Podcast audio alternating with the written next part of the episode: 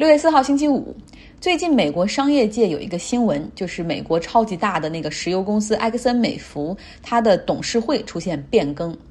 这里我们要先讲一下，大家都知道“门外野蛮人”这个概念，对吧？还有就是激进投资者，他们就买入公司的股票，然后呢想办法进入董事会，有的是为了踢走管理层、搞拆分，然后进行高利润的给股东的分红。当然，你说他是为了自己利益也好，但是某种程度上他也保护了中小投资者的利益。而另外一部分激进投资者，他进入董事会，目的是为了能够去。彻底的改变企业发展的策略。那么现在埃克森美孚就遭遇到了第二种类型的激进投资者。这家公司的名字叫做 Engine Number One。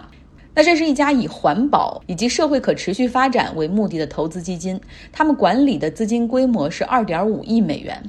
目的是进行 impact investing，也就是说要帮助一些大的公司在公共福祉 social good 和 economic performance 经济表现方面要获得一个平衡。那他们在去年的时候就锁定了埃克森美孚，不同于其他的油气公司，像壳牌、道达尔、BP 这些积极的投身于新能源领域，埃克森美孚的动作非常的慢。他们的董事会和管理层都没有一个积极的方案去去敦促这家巨无霸哈去进行转型。埃克森美孚是一家超大的公司，它总共资产规模是两千五百亿美元。那么这家 Engine Number One 这个投资公司，它的资产规模只有二点五亿，就这么点钱，你怎么能够进入到董事会呢？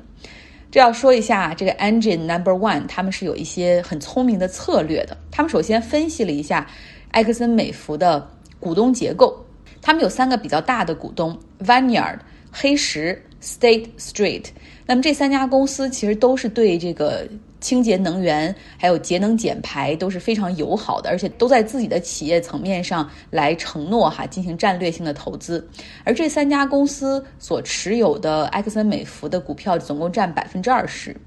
那么 Engine Number One 他私底下对跟这些公司进行了沟通哈，并且分析认为说。可行，在资本市场上，Engine Number One 他们就投了四千万美元买入了埃克森美孚的股票，所以他们也就是股东了哈。于是就更加名正言顺的去积极联络其他股东。到去年十二月份的时候，他们公开宣布对埃克森美孚的一个 campaign，就是给董事会公开发信说，要求有四名独立董事来获得董事会的席位，而且这个决定已经得到了加州教师退休基金。他们是在全美的这种退休基金规模中排名第二大的哈，光在埃克森美孚上面，他们就有三亿美元的投资，等于说在这个事情一开始就明确的有比较大的股东支持 Engine Number One。那么 Engine Number One 提出了要把这个董事会成员的变更作为今年股东年会的一个事项来进行讨论和投票。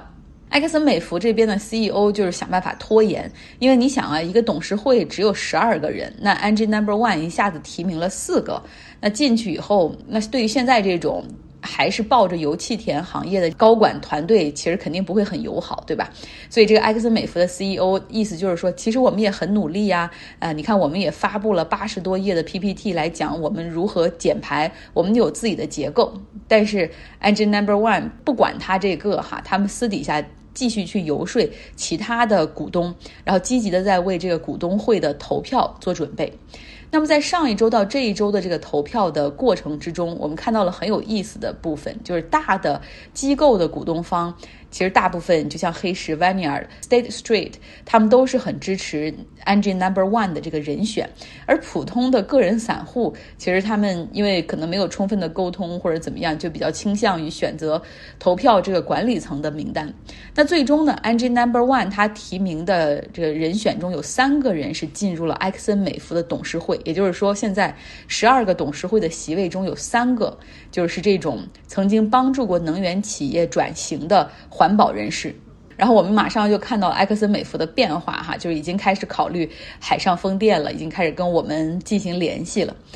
《华尔街日报》它其实不是很感兴趣新能源，他们的评论就是说，这场较量并不是因为对抗气候变化的共识而推动的，实际上是反映了埃克森美孚的管理层他们与机构投资者关系的维护和沟通存在严重问题。不管怎么样，哈，这是一个新型的激进投资者。我们大家真的可以关注一下。我相信在未来，未来的这种激进投资者或者什么秃鹫资本，很多也会以这种保护环境啊、公共福祉啊、social goods 啊这些，通过少部分的投资来进入董事会，改变这些超级大企业的一个发展路径。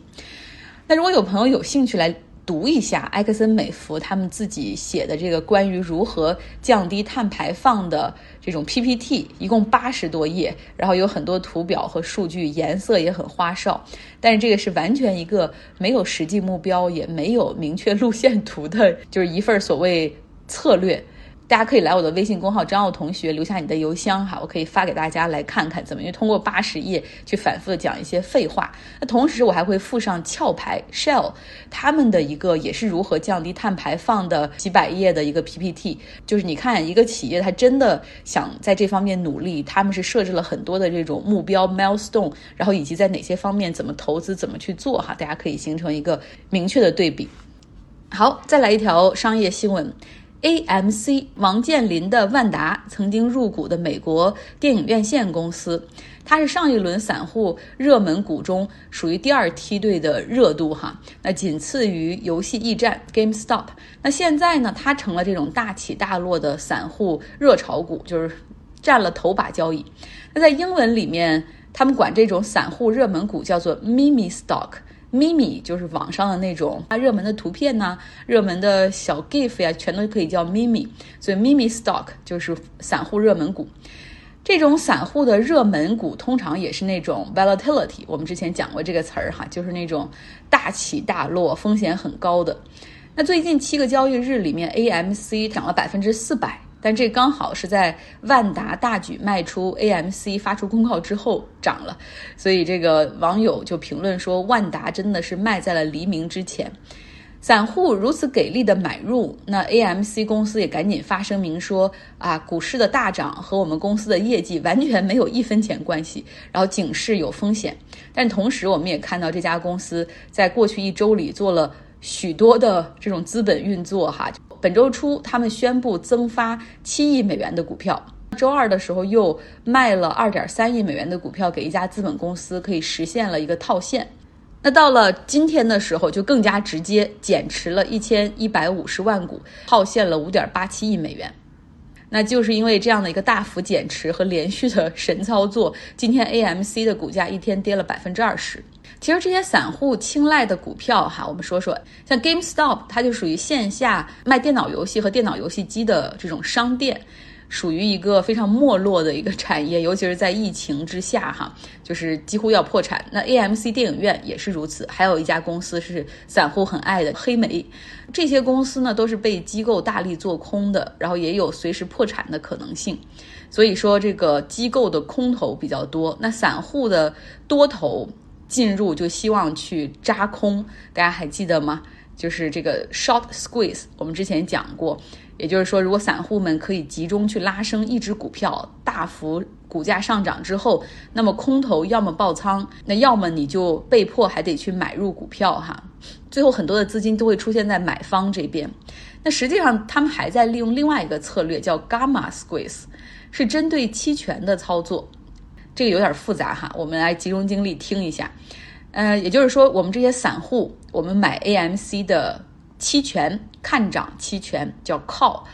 那看涨期权呢，通常是从做市商手里买，也叫 market maker。这些 market maker 通常是机构，就是金融机构、投资银行这些，像高盛、摩根士坦利这些，他们都会都是这种做市商。那这种做市商，他们不会让自己的头寸完完全暴露在风险之中，他们更多的是会做一个对冲交易。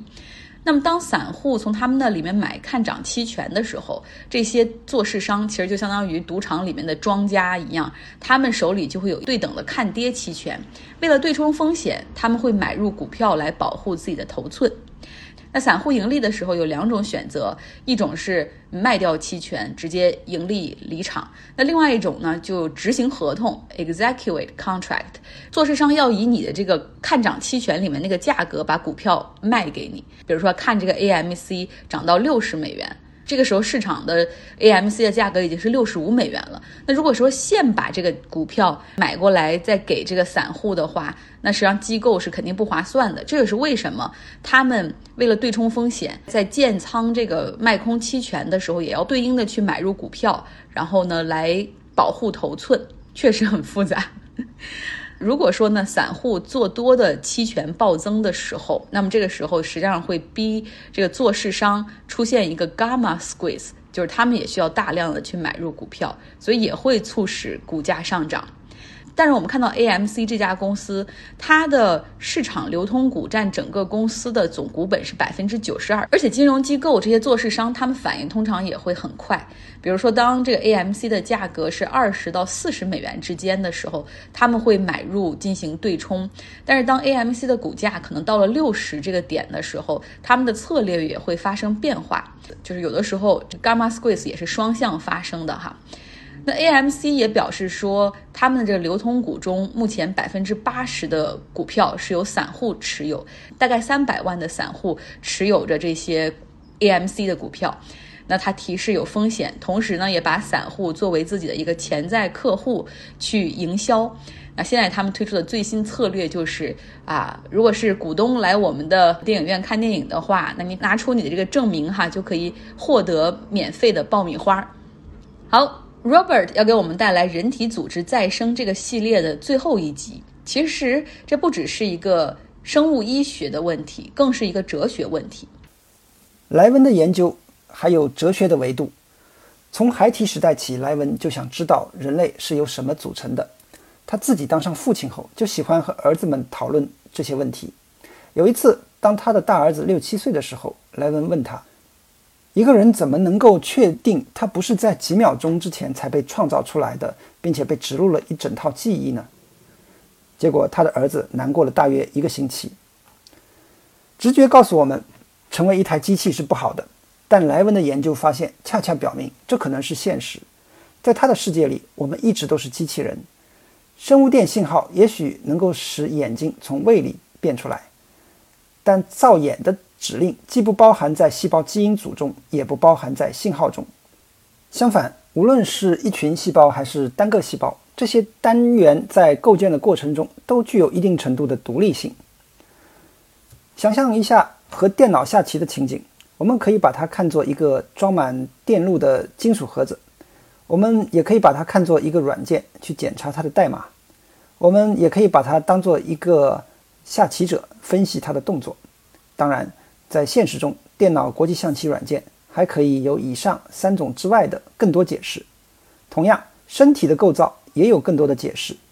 遗传学、生物物理学、生物化学、生物电学、生物力学、解剖学、心理学，以及在它们之间的更精细的跨学科领域。所有这些科学原理共同作用，每一个都扮演着不可或缺的角色。莱文并不认为自己了解了整个系统。也没有坚持认为生物电是唯一重要的解释原理，只是目前他在这里找到了一些有用的方法。他把通过生物电刺激来改造生物体比作启动软件应用程序。在进行机体修改的时候，莱文所做的更像是轻轻的耳语，而不是事无巨细的唠叨。他提出一个建议，然后让细胞之间彼此进行交流。细胞之间的相互交流能够完成很多令人不可思议的生长。而当它们之间的通讯中断的时候，细胞会失控。以癌症为例，它可能是由于基因的损伤造成的，也可能是由于生物电的中断造成的。在2016年报道的一项实验中，莱文的团队将致癌的 mRNA 注射到青蛙胚胎中，发现注射的区域首先失去了电极性，然后出现了肿瘤的生长。当研究人员抵消了去极化的作用时，一些肿瘤消失了。用莱文的话来说，癌细胞已经失去了和更多的细胞对话的渠道，就开始自己漫无目的的繁殖。而一旦通讯得到恢复，他们就能够再次做出正确的决定。莱文小时候造过收音机，现在他希望用第一性原理组装身体。他的最终目标是建立一个他称之为解剖编译器的生物设计程序。用户可以在其中画出他们想要的四肢或器官，这个软件将告诉他们在何处以及如何修改生物体的生物电梯度。这样一个系统可以修复出生缺陷，或者可以创造在自然界中没有进化出来的新的生物形态。在美国国防部高级研究计划局的资助下，他正在探索用动物细胞制造机器。最近，佛蒙特大学的计算机科学家乔西·邦加德设计了一个计算机模型。在这个模型中，小型机器人立方体连接起来，组成微型机器人。也许有朝一日可以用来清理血管里的有毒废物，或进行显微外科手术。莱文则从青蛙身上提取了干细胞和心脏细胞，并将它雕刻成接近于邦加德设计的机器人的小团点。这些细胞们开始相互合作，匹配模拟。邦加德把莱文比作一个从帽子里掏出兔子的魔术师。他说。过不了多久，你不仅会问帽子里装的是什么，还会问这个帽子到底有多深。感谢 Robert，这篇文章来自《纽约客》，非常的烧脑。在周末的时候，我们会放出 Robert 录音的完整版。读书俱乐部要给大家做一个预告：日本结构权力之谜，我们还有两周就会把这本书读完。那下一本书将是一个法律哲学。是一个法哲书，就是法律哲学书，叫《洞穴奇案》。一个虚构的案件中有人性、戏剧性以及法律的推理性。最重要的是，会从不同法官的角度去解读这个虚构的绝境中，为了生存，这些人是抽签儿，然后人吃人的故事。更重要的是，哈，我们会通过这本书，更多的去了解一下这种法律的逻辑。有兴趣的朋友可以去买这本书了，然后准备加入我们的读书俱乐部。好了，今天的节目就是这样，希望你有一个愉快的周五。